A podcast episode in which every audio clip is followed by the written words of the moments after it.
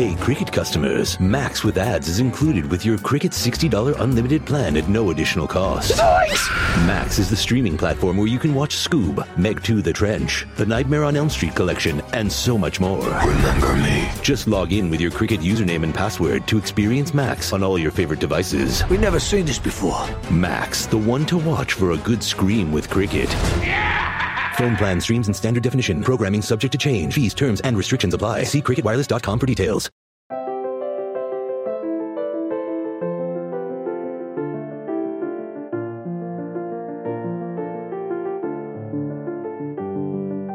Bienvenidos a Lactando, un podcast de Milcar FM sobre lactancia y crianza con apego, producido por la Asociación Lactando de la región de Murcia. Este es el capítulo 47 y hoy es 14 de enero de 2019.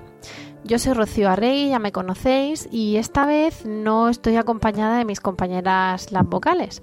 Estoy grabando unas horas un poco intempestivas y por eso y además por Skype y por eso vais a escuchar algún ruidito, alguna cosa, quizá a Miguel, que fue el protagonista del podcast anterior donde contábamos el parto, pues eso, despertándose o mamando. Y, y yo os digo que es un podcast especial porque esta vez nos acompañan dos profesionales sanitarios a los que voy a presentar ahora mismo, porque el tema de hoy, pues es mm, qué voy a hablar yo, que, que sepa, mm, pues nada, muchísimo mejor lo saben ellos y han tenido la bueno, nos han hecho el, regalazo de, estar con nosotros. Os voy a presentar a Alberto García Salido, que es, eh, luego lo pondremos en las notas al podcast. En, en Twitter lo podéis encontrar como arroba nopanaden y es un pediatra intensivista con experiencia en cuidados paliativos que trabaja en el Hospital Niño Jesús de Madrid. También se define como investigador en temas médicos y escritor de libros en temas no médicos. Hola Alberto, buenas noches. Hola, ¿qué tal? Buenas noches. Muchísimas gracias por, por venir online por Skype. Sí, estoy yendo ahora mismo desde la nube. Así que nada, gracias a, a vosotros. Y buenas noches también a nuestra colaboradora, nuestra segunda colaboradora, que es Irene Mate. En Twitter la podéis encontrar como Irene Mate, escrito, y es una pediatra de atención primaria en Madrid que se especializó en dos temas apasionantes como son las vacunas y las enfermedades infecciosas y que actualmente está en el centro de salud de el ensanche de Vallecas. Irene, buenas noches. Hola, buenas noches. ¿He dicho bien tu usuario de Twitter?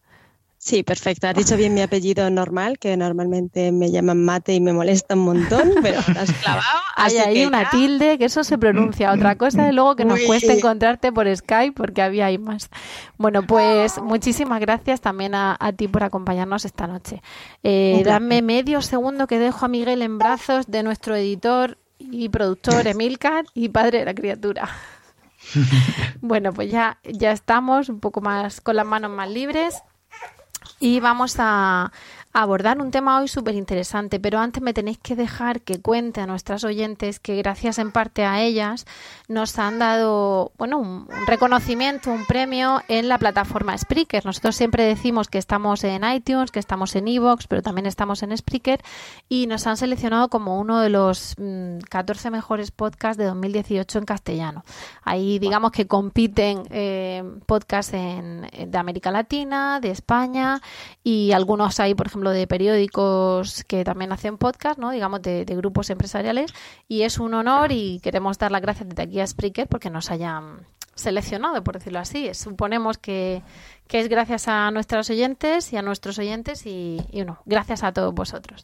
Y sin dar más vueltas, quiero exprimir a nuestros invitados y que nos cuenten pues sobre el tema de hoy. El tema de hoy es eh, una cuestión que está lamentablemente a la orden del día y que suele estar muchas veces, eh, bueno, en boga en todos los otoños y sobre todo en los inviernos que hoy encontramos en los telediarios y es el tema de ¿cómo decirlo? Los mocos, los virus, las gripes, pues todo eso que manejáis tanto los pediatras, ¿verdad? Eso es. A veces más de lo que nos gustaría. desde luego, desde luego. Pues precisamente eh, queríamos preguntaros un poquito, porque siempre estamos todos ahí con las críticas entre las abuelas que nos dicen que no seamos unas exageradas, ¿no? Que, que tampoco hay que echarse el desinfectante este famoso o lavarse las manos al entrar a una casa, y al revés, cuando luego la mamá se encuentra con que tiene al peque, pues, eh, bueno, con nebulizadores o con, o con los famosos broncodilatadores o o ingresado, en fin. Entonces, muchas mamás no saben dónde está eh, el término medio ¿no? de, de, la virtud aristotélica mm, para, para, saber hasta dónde la verdad, la evidencia científica nos dice, oye, no, aquí llevas cuidado, ¿no? Entonces, eh, queríamos preguntaros, eh, en primer lugar, por mm, las vacunas, porque en parte algunos de esos no digo mocos, bueno, microbios, mm, bacterias, de todo, viene en parte por... Yo los llamo bichos. Bichos, efectivamente. tenemos virus, tenemos bacterias, tenemos de todo, pero vamos a pensar en, en las vacunas, ¿no? Eh, ahora que está tan, tan de moda el oponerse a las vacunas y al revés, el defender las vacunas a muerte, eh, ya os adelanto y lo saben nuestras, nuestras oyentes que somos del, del segundo grupo, ¿no? Y también tuvimos un, un podcast dedicado a, ellas, a las vacunas. Pues, menos mal. si no cortamos ahora, mismo. ahora mismo. somos pro vacunas. Tengo además la, el otro día lo puse, mi, mi hijo estaba con 38,7 como un campeón con sus cuatro meses. Bendita vacuna, benditos 38,7. Qué malos se ponen, pero qué maravilloso que se pongan así de malos. Pero bueno, esto ya mi opinión. Entonces, eh, queríamos preguntaros un poquito, ya como queráis vosotros, eh, me vais contestando el, al que más rabia le dé. El tema de las vacunas.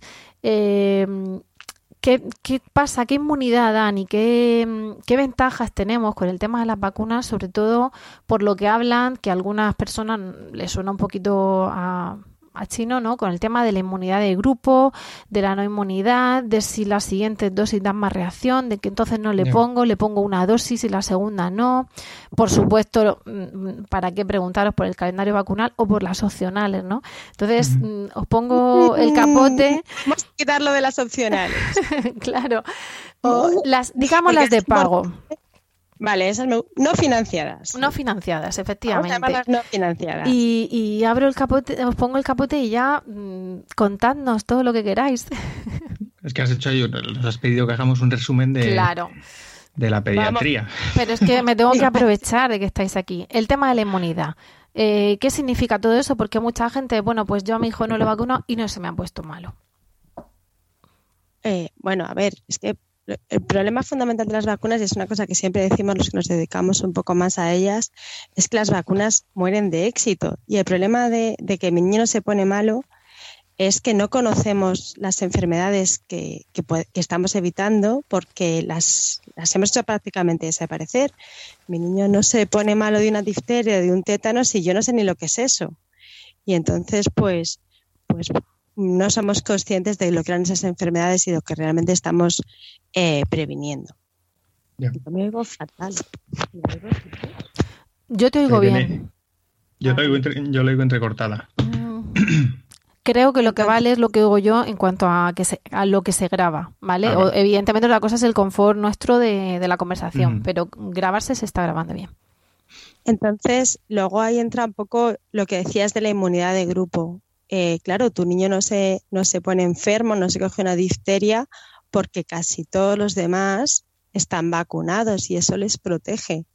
Hacen una especie de, somos como esas, ¿os acordáis de Asterix cuando, cuando los romanos hacían esa estructura en tortuga y ponían los, los escudos? ahí formando eso? Pues la inmunidad de grupo básicamente es eso. El que está vacunado lleva ese escudo por fuera y protege al de dentro que no está vacunado. porque no se puede vacunar? El problema es que cada infección, según lo contagiosa que sea, necesita más o menos escudos. Necesita que un porcentaje más alto de la población esté vacunada o menos. Cuando estamos vacunados casi todos, en España tenemos unas coberturas vacunales muy buenas, pues pues el número de los que queda dentro es, pequeño y podemos protegerlo con los escudos de fuera. Si quitamos escudos, si cada vez hay menos gente vacunada, es más fácil que nos lleguen las flechas, es más fácil que nos llegue la infección, la enfermedad. Mm. Eso yo creo que hay que aprenderlo. creo, como, ha dicho Irene, que es experta en, en, vacunas, es verdad, es experta. Eh, yo creo que en España eh, tenemos antivacunas, pero también tenemos que ser, em, sensatos ¿no? y ser em, coherentes y, reconocer que eh, la situación vacunal en nuestro país es excelente. ¿vale? Es, son una minoría. Que es una minoría no quiere decir que no sean un problema. Son un problema y una minoría. Esas dos cosas son ciertas. Eh, pero gracias a que son una minoría, en el momento actual la salud, en tanto en cuanto a enfermedades graves, graves evitables mediante vacunación, eh, es muy buena y tenemos unos niños que no se enferman de aquellas enfermedades que podrían contagiarse si no estuvieran vacunados. Los pediatras muchas veces lo que entendemos hacer, eh, Irene lo sabe, por ejemplo, en redes sociales es llamar al sentido común. Mm, lo que ha comentado de las abuelas es, muy interesante porque las abuelas saben mucho, O sea, y es una sabiduría que puede ser distinta a la del pediatra, y, pero también es una sabiduría útil. Lo que ocurre es que a veces la sabiduría de las abuelas no es suficiente para anticipar determinadas cosas.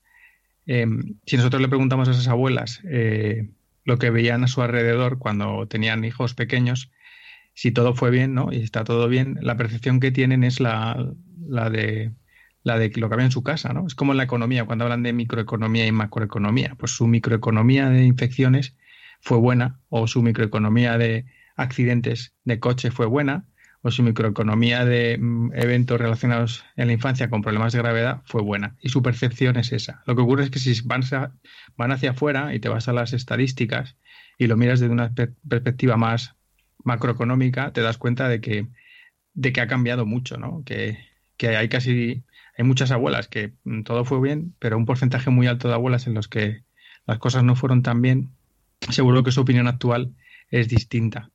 el la vacunación, la inmunidad de, grupo, o sea, la vacuna lo que hace es eh, proporcionar herramientas al individuo para defenderse frente a determinadas infecciones sin necesidad de tener que, aprender según vienen, ¿no? Ya tienes las, las armas listas para, para que el que viene a infectarte no lo haga. Y eso eh, beneficia al individuo y, y, si todos estamos preparados para defendernos, pues nos vamos a defender, como ha dicho Irene, como grupo.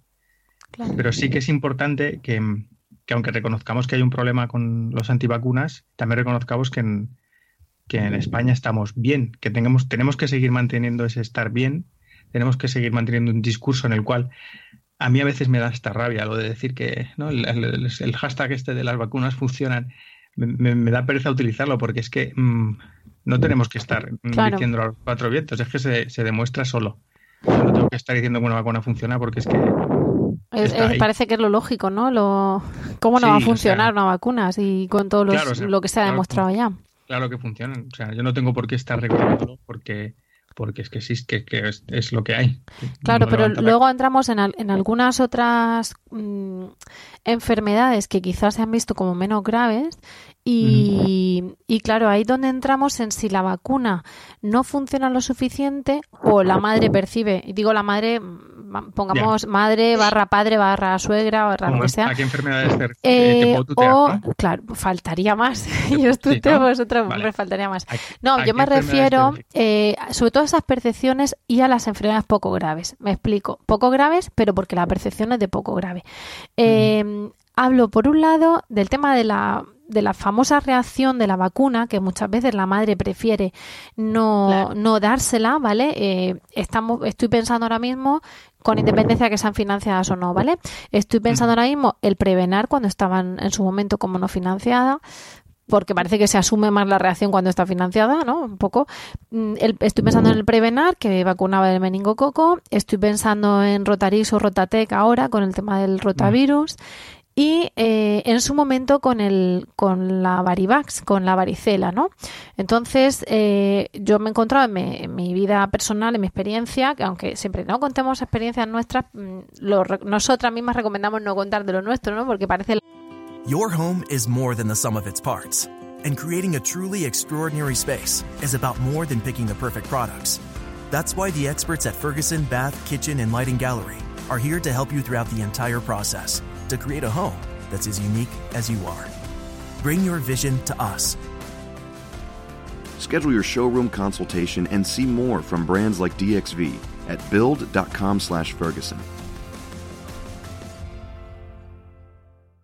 Cuando el tráfico te sube la presión, nada mejor que una buena canción. Cuando las noticias ocupen tu atención, enfócate en lo que te alegra el corazón. Y cuando te sientas mal, un buen médico te ayuda a sanar. Sabemos que mantener tu salud es tu prioridad, también es la nuestra en Kaiser Permanente, donde trabajamos juntos para cuidar de todo lo que tú eres. Kaiser Permanente, para todo lo que tú eres. Kaiser Foundation Health Plan of the Mid-Atlantic Stay Inc. 2101 East Jefferson Street, Rockville, Maryland 20852. mismo funcionismo. Pero hubo un par de comentarios que a mí me marcaron de una persona muy cercana a mí, donde su hija pasó una varicela brutal y me dijo, si yo llego a saber esto, eh, la vacuno, pero vamos, a ojos cerrados su hija tenía la misma edad que la mía y yo la mía se lo puse. No digo que una cosa estuviera bien ni que la otra estuviera mal ni viceversa, pero no sabía que iba a ser tan, tan virulenta, ¿no? La, valga la redundancia. Y otra persona igual, con el, con el niño ingresado en la misma época, ¿no? Entonces, vamos, me faltaban pies para ir al, al, Si lo tenía ya claro, me faltaban pies para ir al consultorio. Entonces, esa, esa percepción de no grave, de que te rascas un poco y ya está, pues en estas dos madres no se dio, sobre todo en la que tuvo el ingresado con una complicación de la varicela. Entonces, eh, parece que bueno, pues que algunas vacunas sí, por supuesto, ¿no? Lo que hablabais de la tétanos y difteria y tal, que no sabemos ya ni los síntomas que dan, pero otras, bueno, pues son secundarias. Entonces, ahí no sé cómo lo veis, que, que a lo mejor es lo mismo que con las financiadas, ¿no? Que suelen ser las más secundarias o las que pueden pensar que son las no financiadas. No sé, ¿cómo lo veis? La varicela yo creo que, para empezar, es verdad. Eh, es una vacunación en, yo creo que tiene dos funciones fundamentales. Vacunamos al, a los niños, que son los que tienen la, varicela habitualmente y que, y que afortunadamente tienen la mayor parte de las veces una enfermedad pues bastante benigna y que, pero que a veces se complica. Yo por lo menos he visto niños en la UCI y Alberto que trabaja en la UCI habrá visto más que yo, niños que hacen infecciones muy, muy graves y que están muy malitos de verdad y que pueden ocurrir. Vacunamos por un lado por eso y también vacunamos en, los niños y antes de entrar a la edad adulta, porque ahí es donde el riesgo es mayor. Eso es lo que la gente no sabe. ¿no? Siempre pensamos en vacunas y pensamos en los niños pequeños, pero no, no tenemos en la cabeza que, evita, que, que, tenemos que vacunar a todos los niños para que cuando lleguen a la edad adulta sean inmunes a la varicela, en la que las complicaciones son mucho más frecuentes. Un adulto que ha pasado la varicela con veintitantos años se acuerda porque uno de cada cinco de esas personas adultas que pasan la varicela tiene una neumonía. Un montón tienen que ingresar, realmente lo pasan muy mal. Entonces, no solamente es, bueno, si la varicela son cuatro granos, bueno, son cuatro granos es una semana de, de, perder el colegio, es una semana de perder trabajo para los padres y se puede complicar. Eso para los niños y para los adultos es una enfermedad bastante más grave.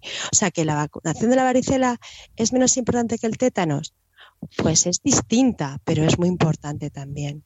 Yo de lo, claro, pero el, argumento que te, que te dicen y, y, os lo digo porque es lo que nos han dicho nosotros profesionales, ¿no? El mejor que la pase. Y claro, tú dices, si yo tengo una bola de cristal y sé que la pasa de esta manera, vale, como, como la pasé yo, por decirlo así, vale, si yo sé que mi hijo la pasa como la pasé yo, pues venga, vamos. Pero ¿quién, ¿quién lo dice, no? hay una... Eso hay una idea, ¿no? Con que las defensas, eso lo dicen, se dice también mucho, ¿no? Cuanta más infecciones tengas, pues más fuertes, ¿no? Más, eh, más mm. te se entrenan tus defensas, ¿no? Claro, y, y luego, venga, se han acabado las dosis. Mm, bueno, pues le he conseguido poner una. Entonces me dicen, no te preocupes. la cosa, yo creo que es importante. o sea, las defensas no, las defensas no son Cristiano Ronaldo en el gimnasio. Es decir, mm, si tengo 20 catarros al año, mm, cuando tenga 5 años, eh, voy a estar, voy a ser el, el mejor anticatarros de todos, ¿no?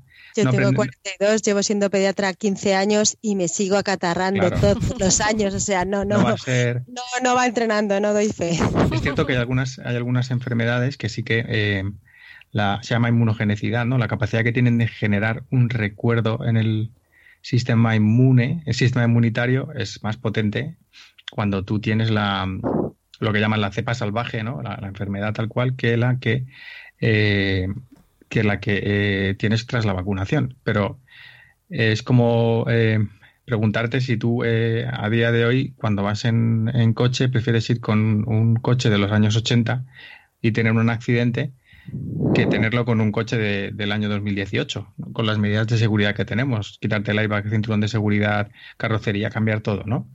Quiero decir que, que es muy importante también ahí el, el, discurso que nosotros, los pediatras, tengamos con respecto a, al, explicar qué se debe esperar de una vacuna, no solamente solo en, en cuanto al recuerdo inmunitario y qué va a provocar en, en capacidad de defensa del niño, sino, por ejemplo, los efectos secundarios que, puedes observar. Yo recuerdo perfectamente cuando pasé la varicela. Estaba en Semana Santa en, en, en, Úbeda, que es un pueblo de Jaén, sentado en un bordillo viendo, eh, viendo la Semana Santa. Y me acuerdo perfectamente del primer grano. Y, y, del segundo y del tercero y de la semana que me pasé. Y como mis dos hermanos acabaron igual que yo. Eh, eso no se te olvida. Y yo, claro, pues un chaval sano, que en una edad tendría 10, 11 años y tal, pues, pues al final te pasas una semana mala y ya está. Pero hay un porcentaje de esos chavales sanos que, que, pueden ir mal. Es lo que más mal se ponen los pequeñitos, claro, o los pequeñitos o, los, o en tercera edad o algún adulto joven incluso, ¿vale? Entonces, tenemos que explicar muy bien qué se espera de la, de la vacuna. Los efectos secundarios que esperan los, que ven los padres y que les agobian, tenemos que explicárselos, porque se tiene mucho más miedo a lo que no conoces. Tú te vas te ponen una vacuna. Has hablado del, del neumococo, por ejemplo. Eh, te, vas a tu casa y no te cuentan que puede ocurrir tanto a nivel local donde se pincha como a nivel sistémico, ¿no? Sí, que además he dicho yo meningococo y me he equivocado. Bueno, neumococo.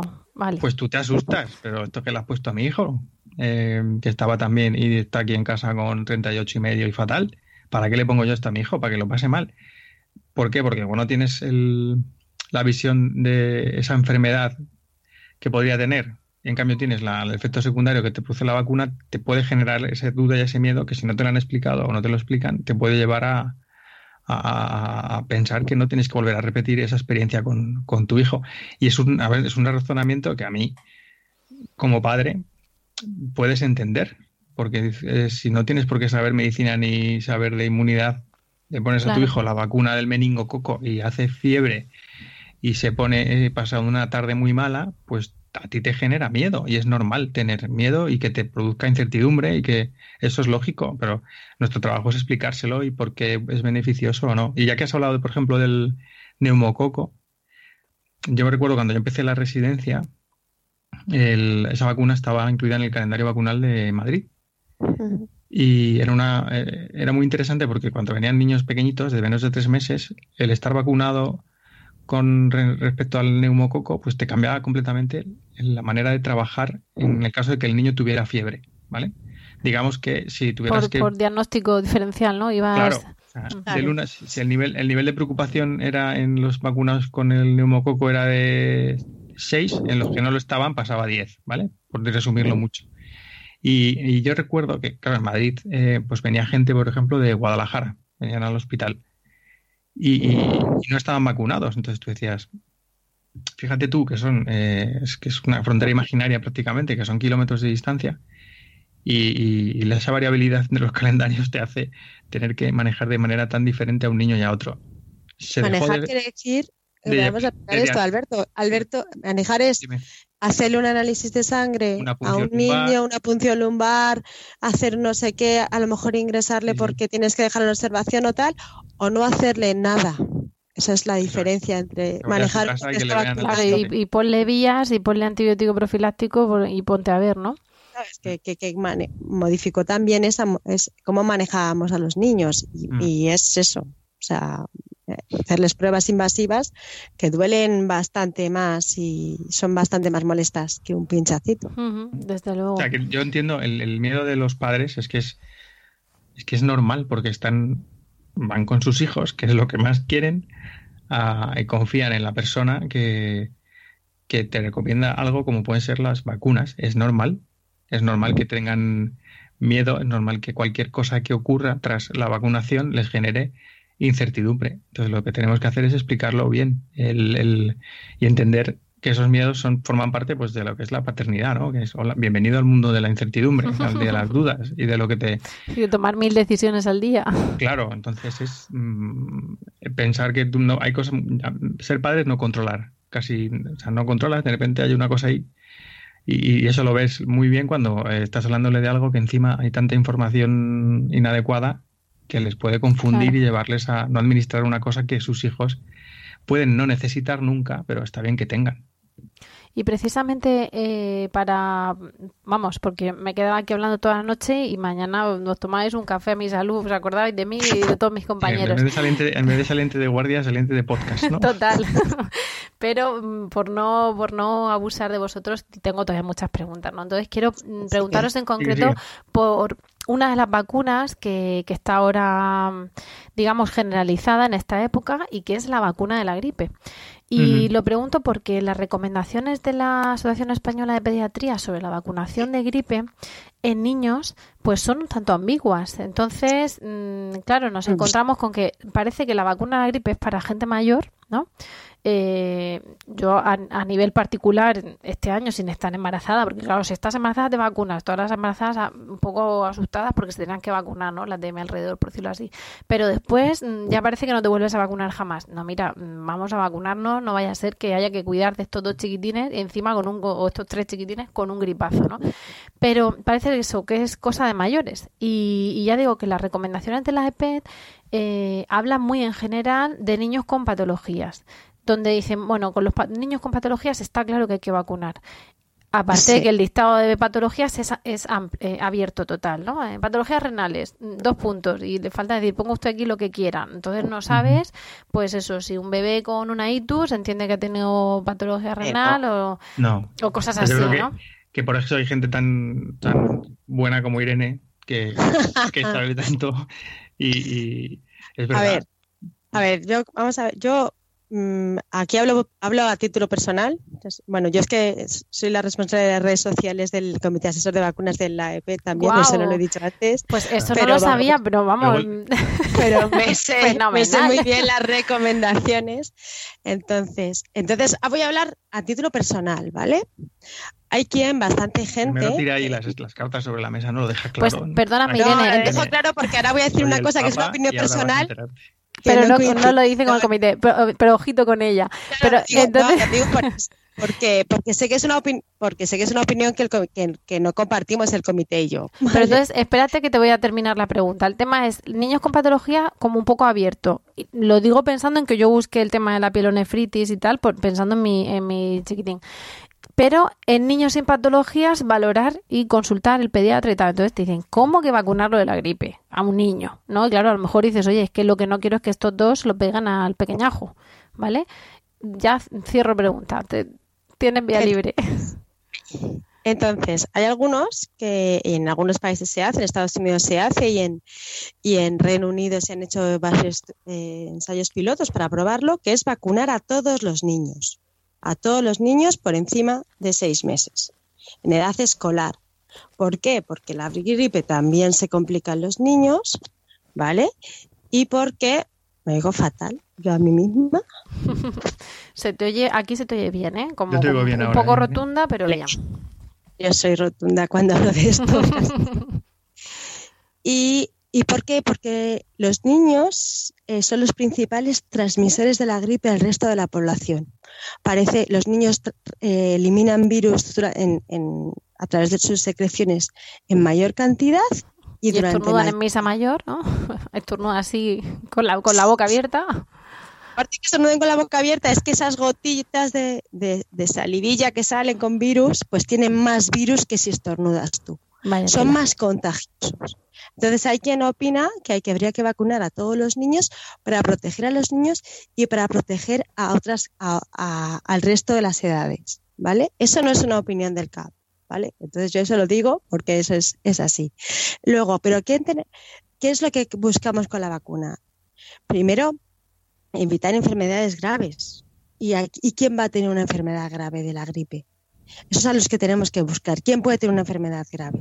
Pues puede tener enfermedad, es, sencillo en realidad. Dices, Vale, una pielonefritis, una pielonefritis. ¿No se merece tu familia lo mejor? Entonces, ¿por qué no los mejores huevos? Ahora, Egglands Best están disponibles en deliciosas opciones. Huevos clásicos, de gallina libre de jaula y orgánicos de Egglands, que ofrecen un sabor más delicioso y fresco de granja que le encantará a tu familia. En comparación con los huevos ordinarios, Egglands Best contiene la mejor nutrición como 6 veces más vitamina D, 10 veces más vitamina E y el doble de omega 3 y B12. Solo Egglands Best. Mejor sabor, mejor nutrición, mejores huevos. Visita Egglands egglandsbest.com para más información. Cuando el tráfico te sube la presión, nada mejor que una buena canción. Cuando las noticias ocupen tu atención, enfócate en lo que te alegra el corazón. Y cuando te sientas mal, un buen médico te ayuda a sanar. Sabemos que mantener tu salud es tu prioridad, también es la nuestra en Kaiser Permanente, donde trabajamos juntos para cuidar de todo lo que tú eres. Kaiser Permanente, para todo lo que tú eres. Kaiser Foundation Health Plan of the Mid-Atlantic Stay Inc., 2101 East Jefferson Street, Rockville, Maryland, 20852. Si se tiene una infección urinaria, mi riñón funciona bien. Tengo una, una, una herida renal, no, me han dicho que el riñón funciona bien. Pues entonces no, no hay ninguna necesidad, no, tiene no aumenta el riesgo. Pero el niño que tiene una fibrosis quística, que tiene un pulmón dañado, si se coge una, una gripe sobre ese pulmón dañado, se puede poner muy malito. A ese sí. A ese niño que tiene un problema de corazón, porque tiene una cardiopatía congénita, que es los problemas de corazón más frecuentes en los niños, que es uno de cada 100 niños, no son pocos, pues ese niño si coge una gripe, su corazón pues, puede no dar abasto, por lo que supone de, exigencia la, la gripe y necesita vacunarse. En realidad no son tantas excepciones, son niños con enfermedades importantes. Los celíacos este año los han incluido. Hay quien cree que los celíacos no tienen indicación porque su sistema inmunológico funciona bien. Los niños que están en instituciones, niños con problemas, por ejemplo, niños que van, niños que, viven en orfanatos y cosas así, porque es más fácil que se contagien entre ellos y que tengan entre, es más fácil que, que puedan tener una infección. Entonces, es, es, ambiguo, a mí no me parece ambiguo. Y luego siempre, si tú quieres proteger a tu hijo, las vacunas de la gripe están aprobadas a partir de los seis meses. Siempre puedes hacerlo. Claro. No, sí, perdóname Irene, pero yo lo, lo de ambiguo lo he dicho mm, en, en, mi lectura, es decir, en, el caso de la pielonefritis, como no se sabía esa herida renal o insuficiencia renal secundaria, Tú dices. Tienes los, los, ojos de madre. Claro, ¿qué, hago? Entonces, como no está por escrito, no me dicen sí, no, pues tienes que consultar a un pediatra. Claro. Claro, Mira, yo lo que tú pediatra lo que tú quieras. Entonces te dice, bueno, pues vamos a ver. Mm, pero pensando en vacunar a los mayores para que no se, le pegue, no se lo peguen al pequeño, que, que es menor de seis meses. O a los mayores para que no se lo peguen a un abuelo cardiópata. O sea, sí, a eso me refiero, ¿no? Que muchas veces se relaciona la vacuna de la gripe con los mayores, pero claro, a veces hay que proteger a los mayores o, a los pequeños a través del, de la población media. Eso es lo que os pregunto. Claro, eso también, los convivientes. Es que eso es una cosa que también la gente se le olvida, ¿no? Pues eso, vale, pues tenemos claro que al abuelito tenemos que vacunarle. Tenemos claro que, queremos em, que a este niño que tiene una fibrosis quística tenemos que vacunarle, pero también tenemos que vacunar hasta a los que están alrededor, tenemos que hacer ese, ese escudo, esa tortuga de los romanos que hemos dicho antes para que el virus lo tenga muy complicado para llegar y que si llega a él esté protegido, pero es que intentemos ponerles cuantas más barreras antes para que, para que no llegue. Luego sobre la, sobre la vacuna, o sea, la vacuna de gripe es polémica, ¿no? Porque el, eh, o sea, la gripe es algo que viene todos los años, que todos los años colapsa los, los hospitales y que eh, de manera cíclica mm, tiene discursos de médicos que están, eh, médicos, o sea, sanitarios que están en contra de esa vacunación, eh, luego también hay, mm, hay noticias sobre los hospitales saturados en las urgencias por la gripe. Es como que todos los años es, lo mismo. Mm, pueden poner el mismo mm. telediario, ¿no? De, vez en cuando. y, quiero decir que, no hay ninguno, por ejemplo, cuando hablamos de los médicos que hablan de la vacuna y tal, eh, es que ellos no están diciendo nada que, que no sea cierto, ¿vale? Y que si nos sentamos cualquiera de nosotros a hablar con ellos, ninguno de nosotros va a decir, oye, pues lo que está diciendo es mentira. No, no, es que es es verdad, la vacuna de la gripe es una vacuna que se realiza eh, utilizando los virus de alguna manera y explicándola así muy por encima. pues se miran qué virus hubo el año anterior y, eh, con, esas, con esos virus se, se, diseña una vacuna para el año siguiente, ¿no? Entonces, eh, puede ser una vacuna acertada para bloquear los virus que circulan este año o puede que utilizar los del año pasado, como ocurrió en el año 2017-2018, en el que venimos, pues que no sea la no sea tan efectiva como se esperaba. Claro. Entonces yo creo que es muy importante eh, lo que ha estado comentando Irene. O sea, hay unas recomendaciones que, eh, que, en el caso de dudas lo que hay que hacer es hablar con el médico responsable. Y luego hay otra cosa muy importante y que también se nos, se nos olvida con enfermedades como, como esta. Y es, em, nosotros tenemos, eh, no solamente tenemos las vacunas para evitar las infecciones como la gripe, también tenemos el lavado de manos, el, no ir a trabajar enfermos. Bueno, Alberto, es que eso es lo que eso es lo que os iba a preguntar ahora, pero me, me la mente a través de Skype. En la, mano y hacértelo en el, en el codo, ¿vale? O no ir a casa de... Es una batalla que tenemos ahora mismo los pediatras. nacidos. Yo me, yo me, vamos, me llevaba ahora mismo a, la gente, los que van a los paritorios, a, las maternidades a ver a los recién nacidos en diciembre me los llevaba para la UBI y les hacía una ruta turística de cuatro camas y, ya te digo yo que no iban a ver a su al recién nacido hasta que no estuvieran libres de moco. ¿Por qué? porque no somos capaces, o sea, no tenemos esa educación eh, eh, para evitar el contagio. El caso es que podemos conseguirlo porque cuando la gripe pandémica, en el 2009, cuando la famosa gripe pues a, través del, a través del miedo. es la, Entonces ese año eh, escondió el miedo y se repartieron, yo me acuerdo que se repartieron montones de litros y litros de, de alcohólica en los colegios y tal. Y al final, ese año, y no sé si incluso el año siguiente, que, que se mantenía un poco la, el, el, miedo y la alerta, disminuyeron la, o sea, la, la, estación fue relativamente más benigna porque la gente se lavó mucho más las Lo que duraban las soluciones de hidroalcohol en casa, ¿no? Lo que, lo que les... pero, como había, no se sabía qué iba a pasar con el virus, en ese momento todo lo pasamos, bueno, yo que si los cerdos, que si en México, que si no sé qué. Y, sí, y era muy pronto, era agosto y septiembre. Sí, era, fue pronto y tal, y, y, y se generó un miedo que, que, que, se consiguió potenciar muchísimo el, lavado de manos y, funcionó.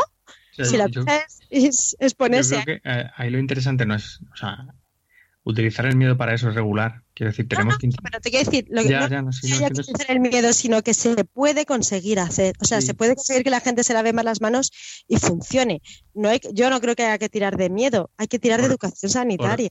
Por, desgracia, lo que yo, en mi caso, o nosotros vemos en nuestra experiencia es que. Em, lo que ocurre es cuando un padre o una madre tienen a su niño ingresado en un hospital por bronquiolitis, por ejemplo, y, o viene a la UBI o se quedan en el hospital, es cuando toman conciencia verdadera de lo que supone em, tener una bronquiolitis o tener una infección viral que haga que su hijo ingrese. Entonces, cuando vuelven a casa es cuando eh, se ponen firmes, por así decirlo. Claro, el, para los para los profanos lo que lo que dicen los médicos realmente es que se laven las manos, pero hay que explicarle a, los señores que lavarse las manos no es lavarse las mm, ya las tres horas volverse a lavar, sino que entras a casa de un bebé y entras al baño o entras a una habitación de, del hospital de puérperas y entras al baño y te lavas las manos antes de cogerlo, ¿no? y luego preguntarte, ¿tengo que cogerle al niño? ¿Es necesario? ¿Tengo que tocar a este niño? O sea, es que vas...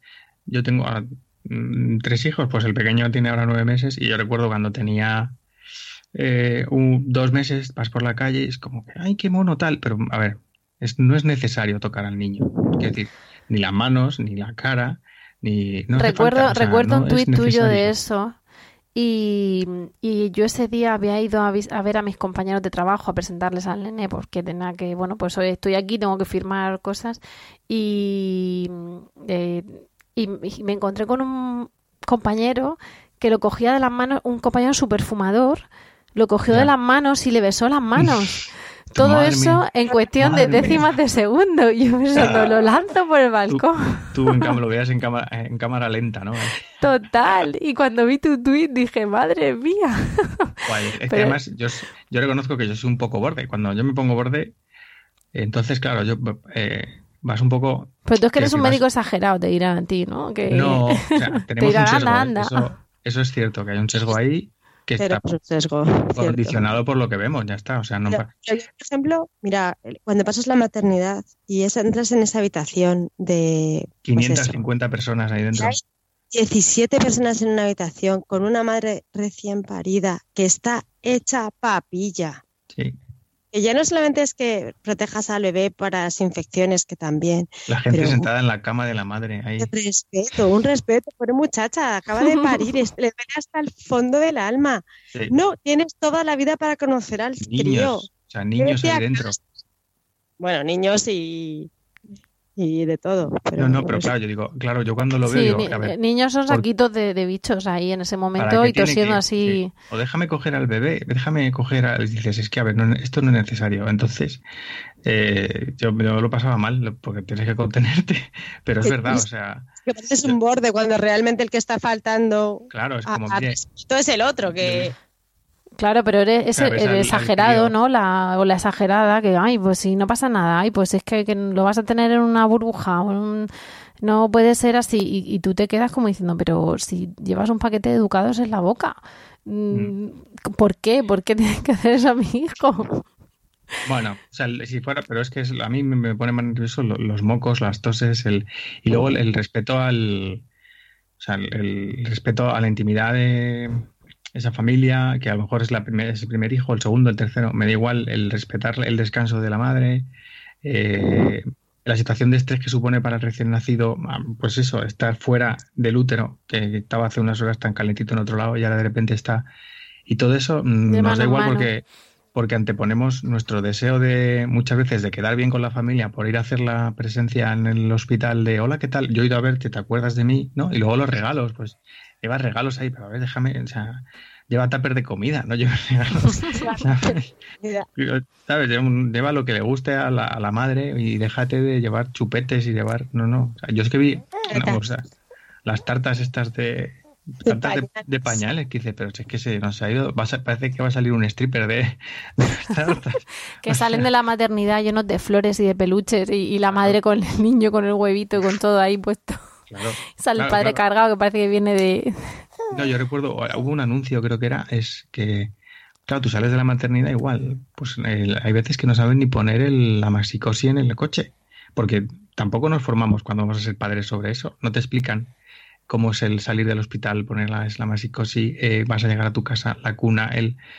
Y so- es una información que parece una tontería, pero cuando no la tienes, te genera angustia el, el- el pensar, poner el capazo ahí en el asiento trasero y dices, Mm. pues entonces son cosas que con las infecciones, por eso digo que la educación sanitaria en ese sentido, en la prevención de infecciones, por, solamente con higiene o, o muchos, por ejemplo, médicos o personal sanitario, no vayas a trabajar enfermo. Si tienes fiebre o te encuentras mal, lo que pasa que, claro, estamos tan justos de personal que muchas veces pasa porque Más vale una buena mascarilla, ¿no? Dirán. Que No te a queda que no, otra, a que no claro. vengas. no voy yo y es que o quién pasa a mi consulta o quién ve a mis pacientes o estoy sobrecargando a mis compañeros que están que están dos. Eso Irene Claro. lo, lo- lo sabe mucho, lo, ve- lo vive mucho más que, que yo porque en primaria es un, horrible. Pues, eh, perdona, Irene, sigue. No, yo trabajo en un centro que es grande, nosotros somos casi 10, pe- vamos, 10 personas pasando a la pediatría y bueno, digamos que repartimos entre muchos, pero es verdad que hay centros que están uno solo. Mm. No te puedes poner malo porque ¿qué haces? ¿Cierras la consulta? ¿No pasa nadie la pediatría ese día? O, o dos Y- doblando con uno dobla consulta del otro, pero pero tienen un límite, el día, las horas del día, ¿no? Claro.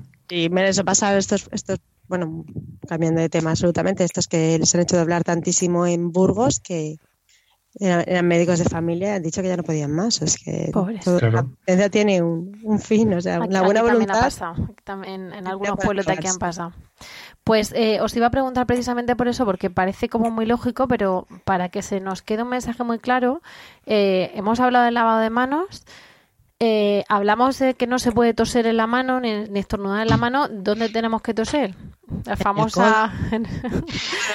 Vale, lo, lo, lo verán nuestras oyentes, ¿no? Y luego lo, lo visualizáis en el codo, ahí en, la, en el pliegue del Sí. brazo es donde se tiene que toser. Sí, sí, no hay que chu- no, no- no eso que dicen, no hay que darse un beso en el codo, si con, to- cosas- con toserse en él ya es suficiente. Pero Pero sí, hay sí. que tener clarísimo que la mayor parte de las infecciones no se transmiten tanto por el aire como por a, a través de las manos. Tú encantado de conocerte, ¿no? Con las manos. La nariz, le das la mano a otro y esos virus y pomos de puertas, de cuartos de baño y cosas así, ¿no? Claro, que sí. Y esto, el, la, lo que sí quiero que digáis y esto lo, os lo voy a pedir yo como favor personal, porque parece que es como muy lógico. Porque hay alguien ahí. No, no, no. Pero es que eh, precisamente por esa, por lo que habláis de, de, contagiar, a mí es que me ha pasado a veces, ¿no? De darte dos besos, ¡mua, mua! ¿Qué? ¿No has ido a trabajar? No, porque estoy con un virus de estómago y tú pensando, y me acabas de plantar dos besos como un campeón. Pero mm, pasa con el tema de los catarros, que parece que, bueno, mm. pues son mocos. Es que, sobre todo, mm, supongo que, que a ti, Alberto, ir en, no sé en tu situación familiar cuál es, pero con Alberto, si tienes tres, pues dice, no, el tercero tiene que coger mocos porque ya tiene hermanos, ¿no? Entonces pasa con el tema de los mocos, son mocos. Y, y hay historias que, que hacéis circular también vosotros por Twitter y tal, del famoso, el virus respiratorio sincitial, no sé si lo he dicho bien, y, y de cómo puede un moco eh, por un bicho de los que dice Irene mm, dar lugar eso a una bronquiolitis o a una cuestión más grave, ¿no? Entonces mm, que vosotros, que, que lo, yo no tengo autoridad como para hablar de medicina porque no soy médico, pero vosotros sí. Entonces, eh, que la gente escuche que un moco en un adulto no es igual a un moco en un niño. Eso puede, no, es, no sé si es la cultura basada en el miedo, pero al menos sí basada en la evidencia, ¿no? Eso es, el VRS es que es el ejemplo más claro. El, VRS es un, bicho, un virus, que tiene la capacidad de no dejarte inmunidad de año en año. todos pasamos el VRS, todos, todos, todos los años. Y entonces, eh, y para un adulto, y al principio en un niño pequeño, es un catarrillo. Es por lo que dices tú, un moco. Cuando yo veo a esos niños en temporada, porque afortunadamente sí que sabemos que aparecen en un momento determinado del tiempo, de noviembre a marzo sobre todo, pico en diciembre. Que será largo, pues ¿no? Ese, periodo de tiempo que será largo alguno, me refiero. Bueno, la verdad es que ya, yo siempre lo digo, lo conocemos tan bien a este bicho que, que ya sabes perfectamente cuándo va a empezar a venir, sabes cuándo, sabes que el puente de diciembre y hasta Navidad va a ser el horror, y luego ya empieza la gripe a subir y va bajando, pero bueno, sabes más o menos cómo va. Pero cuando ese crío viene en esa temporada, ese bebé pequeño que viene con dos meses en, en diciembre y viene con medio moco, no sabes a dónde, si se va a quedar en medio moco porque va a ser otro virus o si va a ser una bronquiolitis. Y el que se lo ha pasado, que ha sido su hermano de seis años o su padre, sigue teniendo medio moco y no hay manera de saber que ese medio moco sí que va a ser una bronquiolitis. Entonces, hay que tener cuidado siempre, hay que lavarse las manos siempre, hay que tener medidas higiénicas siempre. Sobre todo en temporada, pues sí, porque no hay VRS en julio, o es muy, muy, muy excepcional. Pero en noviembre, en diciembre, cuando empiezan los coles, pues siempre hay que tener cuidado, porque no sabes cómo van a ir. Luego, los, mocos en los niños van con el, con la cartera del colegio, o, con el uniforme, quiero decir, que empiezan en octubre y, terminan en mayo.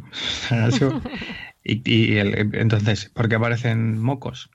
Nosotros, el, por donde respiramos, ¿por dónde nos van a intentar infectar o los virus y las bacterias? Pues por lo que está en contacto con, con el entorno, pues por la piel, por la mm, orofaringe, por la boca, ¿no? Y por el árbol respiratorio pero nuestro cuerpo se defiende y para defenderse produce inflamación y produce moco. O sea, hay veces que tú tienes mocos, no porque tengas una, infección de esta de estoy enfermo con fiebre, aquí hay una batalla que, que a ver quién gana, si los buenos o los malos, sino porque tienes una, un aumento de esa película de mocos que te está ah, protegiendo y ya está. Por eso los niños se tiran, como se tiran desde que empiezan el cole hasta que, hasta que lo terminan.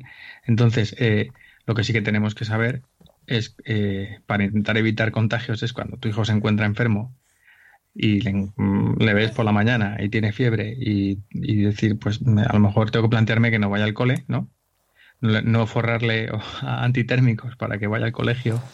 Y, Eso es una, medida muy impopular, Alberto, pero tan acertada que ojalá todo el mundo puede ser muy impopular ¿eh? decirlo porque, porque dices, a mí me lo han dicho muchas veces, claro, es que no todo el mundo puede, no no pero, llevar a su pero hijo da al un colegio. coraje cuando le anda el Dalsi Claro. en la puerta de la fila y los estás viendo y, y, y meten el, la bomba de relojería para No, que al día siguiente los, otros sí, 20 ya no tengamos es- el mismo problema.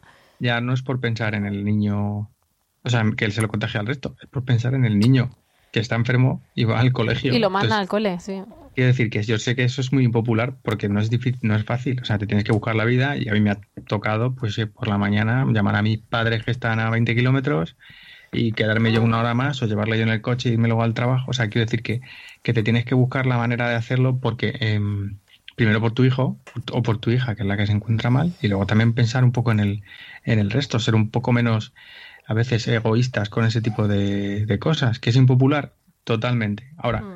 no podrás decirme que no tiene sentido lo que lo que lo que estoy diciendo. Luego en cuanto a la Ojalá todo el mundo, vamos, ojalá todo el mundo pudiera hacer. Si el problema es que ahí entramos en un jardín de, de conciliación en el que no quiero entrar. de, de si Claro, la es que conciliación sí, existe sabes o es que- mentira, pero vamos. Claro, claro, pues es que eh, quiero decir, por un lado, nosotros como pediatras, o al menos en este caso, como dice Irene, pues hablo aquí en mi, en mi nombre, para que no me echen de, de la, de la pediatría. Quiero decir, yo tengo que. mm, Una cosa es lo que quede bien decir y otra cosa es lo que crea que tengo que decir.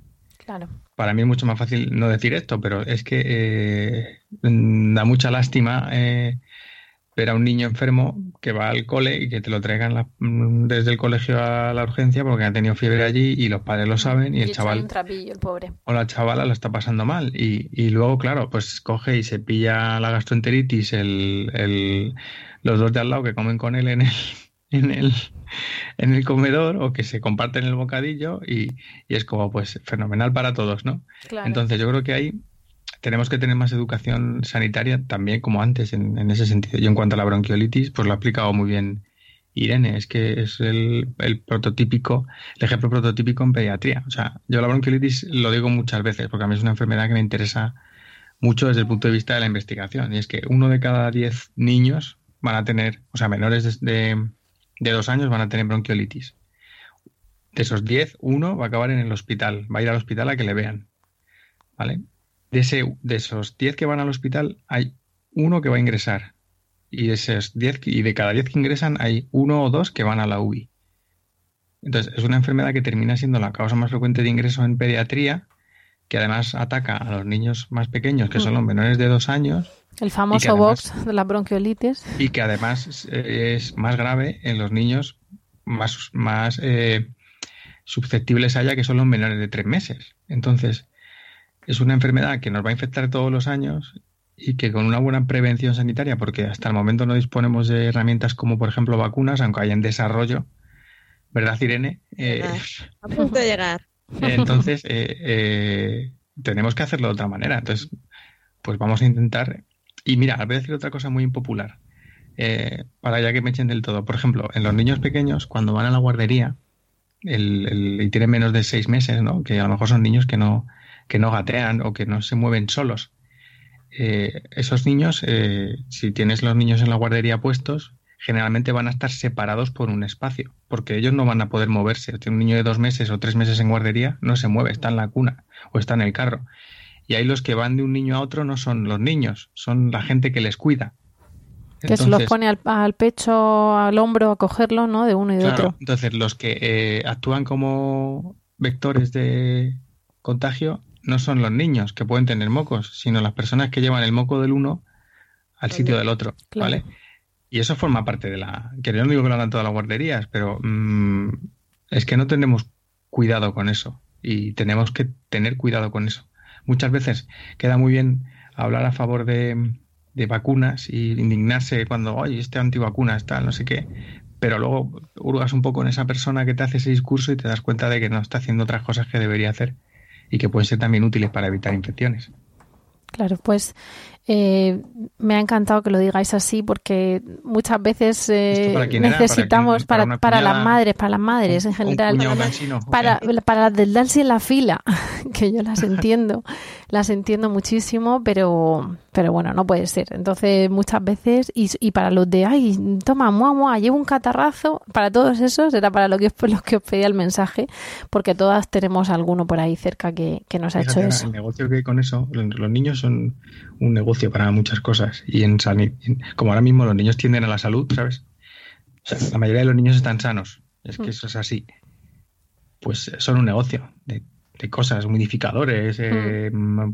cosas para la saturación, eh, yo qué sé, tonterías, ¿no? Ahí mete todo el mundo baza para conseguir dinero a, través de eh, medicalizar la salud aumenta de defensas de los, de los... Claro, bebete este yogur o tomate esta cosa o estos probióticos.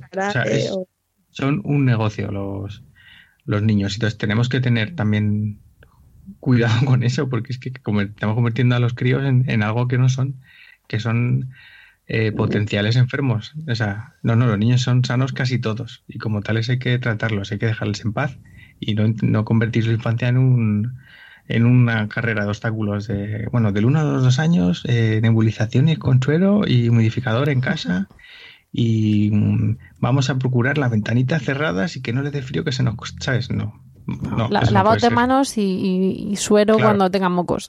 Claro, nos perdemos en, cosas que en otras que son más simples, que iba baratas, no las hacemos. Pues lo, habéis dejado clarísimo. Alberto Irene, mil gracias. Eh, yo me quedaba hablando con vosotros más tiempo, pero, mm, si no... un niño de cuatro meses. Sí, tengo un niño de cuatro meses aquí que me han, me han chistado un poco, se ha tomado una teta mientras hablabais y sobre todo que vosotros, que nos puedo quitar más tiempo, ¿verdad? que nos puedo quitar más tiempo porque si no, como tú dices, tendrás el, saliente de podcast. Y cuando vuelva a decir que si queréis colaborar, me diréis, bueno, tengo que lavar a mi pez y no, y no podrá ser. Mm. Entonces, eh, lo que voy a hacer es poner en los enlaces a nuestro podcast, mm, además de aplausos y reverencias a vosotros, pues un vídeo de lavas nasales, eh, las recomendaciones del comité de vacunas de la EPED y, y bueno, para que la gente luego tenga esos documentos a mano el vídeo y pones guiño guiño. ¿no? voy, a, poner Asteris y la formación en tortuga de, sí, la verdad que eso es una muy buena. Eso funciona muy bien. tienes que tener más suerte que esos pobres legionarios, pero la pondremos. Eso no le fue muy bien la formación, Irene. Mm. Ya lo sabes tú, ese escudo. Pero porque es que a veces también pasa. le fue bien en, los, en, Asteris y Obelix. Efectivamente, el resto de la Galia le fue muy bien. Y, bueno, con eso vamos a, terminar. Os doy infinitamente las gracias por haber participado. Y nada, en cuanto os descuidéis, empiezo a aprovecharme otra vez de vosotros. No, la verdad que está muy bien, además, eh, haber estado con Irene, porque ah. claro, eh, aunque ya es que, eh, aunque Irene no lo quiera reconocer, sabe muchísimo. Entonces, quiero decir que alguna persona esto me gusta y yo para lo que queráis, cuando queráis. Bueno, pues no lo digan muy fuerte porque el problema es que os puedo tomar la palabra y empezar a, chistaros así en junio. Oye, por cierto, vamos a hablar. Irene, Mate. Con tilde. Con una tilde que ya la he visto yo antes y la he dicho. Pues muchísimas gracias a los dos, que tengáis una estupenda semana. Enseguida tendremos el podcast publicado y, ya os digo, lo pondremos con aplausos y reverencias y muy buenas noches. Con esto hemos llegado ya al final del podcast de hoy. Gracias a todos por el tiempo que habéis dedicado a escucharnos. Gracias en especial a nuestros invitados y esperamos de corazón que os haya resultado entretenido y de utilidad. También sabéis que esperamos vuestros comentarios en lactando.org o en emilcar.fm barra lactando, donde podréis también conocer al resto de programas de la red. Y me despido ahora sí, hasta el próximo programa y os deseo como siempre mucho amor y mucha teta.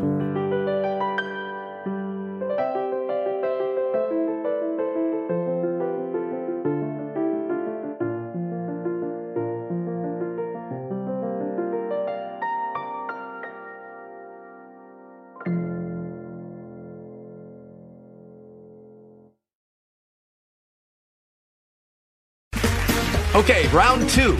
Name something that's not boring. A laundry? Ooh, a book club. Computer solitaire, huh? Ah, oh, sorry, we were looking for Chumba Casino.